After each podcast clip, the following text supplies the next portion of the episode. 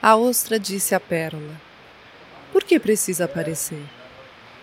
Está bem aqui dentro, segura e abrigada.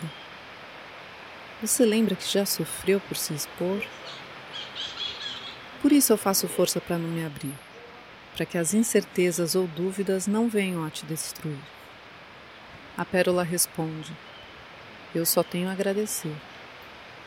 Eu sei que é importante ficar por um tempo aqui Tens razão no que me falou sobre o certo e o duvidoso, mas ficando aqui para sempre, não serei admirada. A ostra é o medo, o casulo, onde ficamos na nossa comodidade e segurança sem precisar fazer nada para mudar. A pérola é o sentimento que precisa sair para ser notado e sentido, essencial para a vida porque é bela. Olá, sou Ayrton Santos, você ouviu a Ostra e a Pérola, pensamento de minha autoria, na locução de Débora Pio.